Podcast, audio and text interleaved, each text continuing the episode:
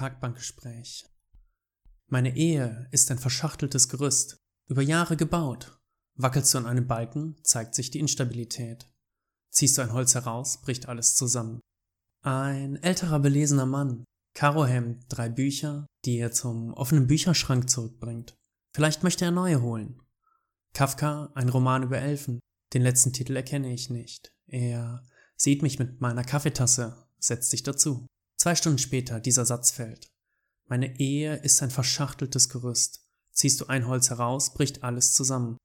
Er spricht von Hassliebe, der Kriegserklärung der Weiblichkeit und sein Aufnehmen des Federhandschuhs. Dass er in seinem Verhalten vorsichtig ist, keinen Streit vom Zaun bricht und unnötige Diskussionen sofort erstickt. Sein Glück findet er an anderen Dingen. Lesen, Philosophie. Mit den Jahren hat er genau herausgefunden, welche Knöpfe er bei seiner Frau auf keinen Fall drücken darf weil dann ein Sturm aufzieht, der das Gerüst erschüttert. Er hat jung geheiratet. So funktioniert ihre Ehe seit 39 Jahren. Knöpfe vermeiden. Jetzt noch etwas verändern? Nein, warum? Es funktioniert ja. Es ist nicht das pure Glück, aber auch nicht das Schlimmste. Wolke 4 anstatt Wolke 7.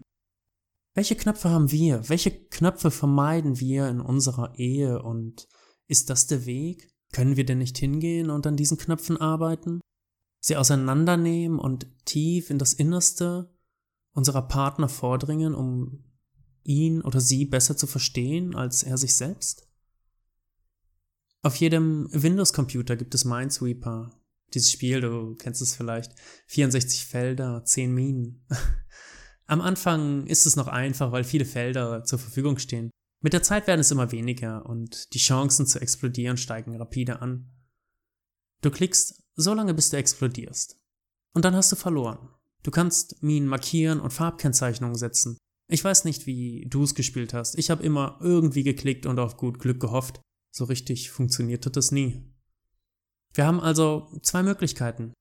Entweder wir treten auf eine Mine und explodieren, was der wahrscheinliche Fall ist, oder wir sind aufmerksam, kombinieren, achten auf jeden Zug und gewinnen. Wie anstrengend. In der Ehe immer aufmerksam sein und auf jeden Zug achten. Wäre es nicht einfacher, wenn es eine dritte Möglichkeit gibt? Eine Möglichkeit, die nur ab und an von uns diese Fähigkeiten fordert? Damit unser Gerüst nicht zusammenbricht, nur weil wir mal nicht aufgepasst haben? Es gibt diese Möglichkeit. Die Entwickler haben sie nicht eingebaut. Aber stell es dir vor, stell dir vor, du kannst das Spiel verändern. Du kannst die Mine entschärfen. Das kostet dich Arbeit und Mühe und ist auch gefährlich, aber wenn sie weg ist, wird sie nie wieder explodieren. So als würdest du in den einzelnen Balken Schrauben und Nägel nachziehen. Du gewinnst Stabilität. Das Entfernen eines einzelnen Balkens ist nur nichts Schlimmes mehr. Die Arbeit und Mühe ist das, was wir scheuen, wenn wir diesen Weg gehen möchten. Denn erst wird es schlimmer, wenn wir alte Dinge aus der Vergangenheit rausholen und bereinigen. Aber wenn wir uns dazu entschließen, kann es dann noch besser werden. Tiefer, vertrauter, stabiler. Es muss erst schlimmer werden, bevor es besser wird. Welchen Weg du gehst, bleibt dir überlassen. 39 Jahre sind eine lange Zeit.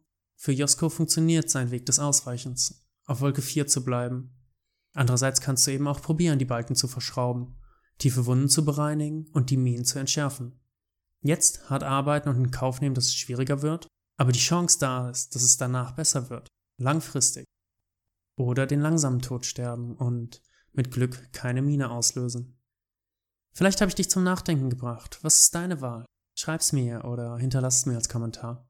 Alles Gute für dich und deine Ehe. Dein Simon.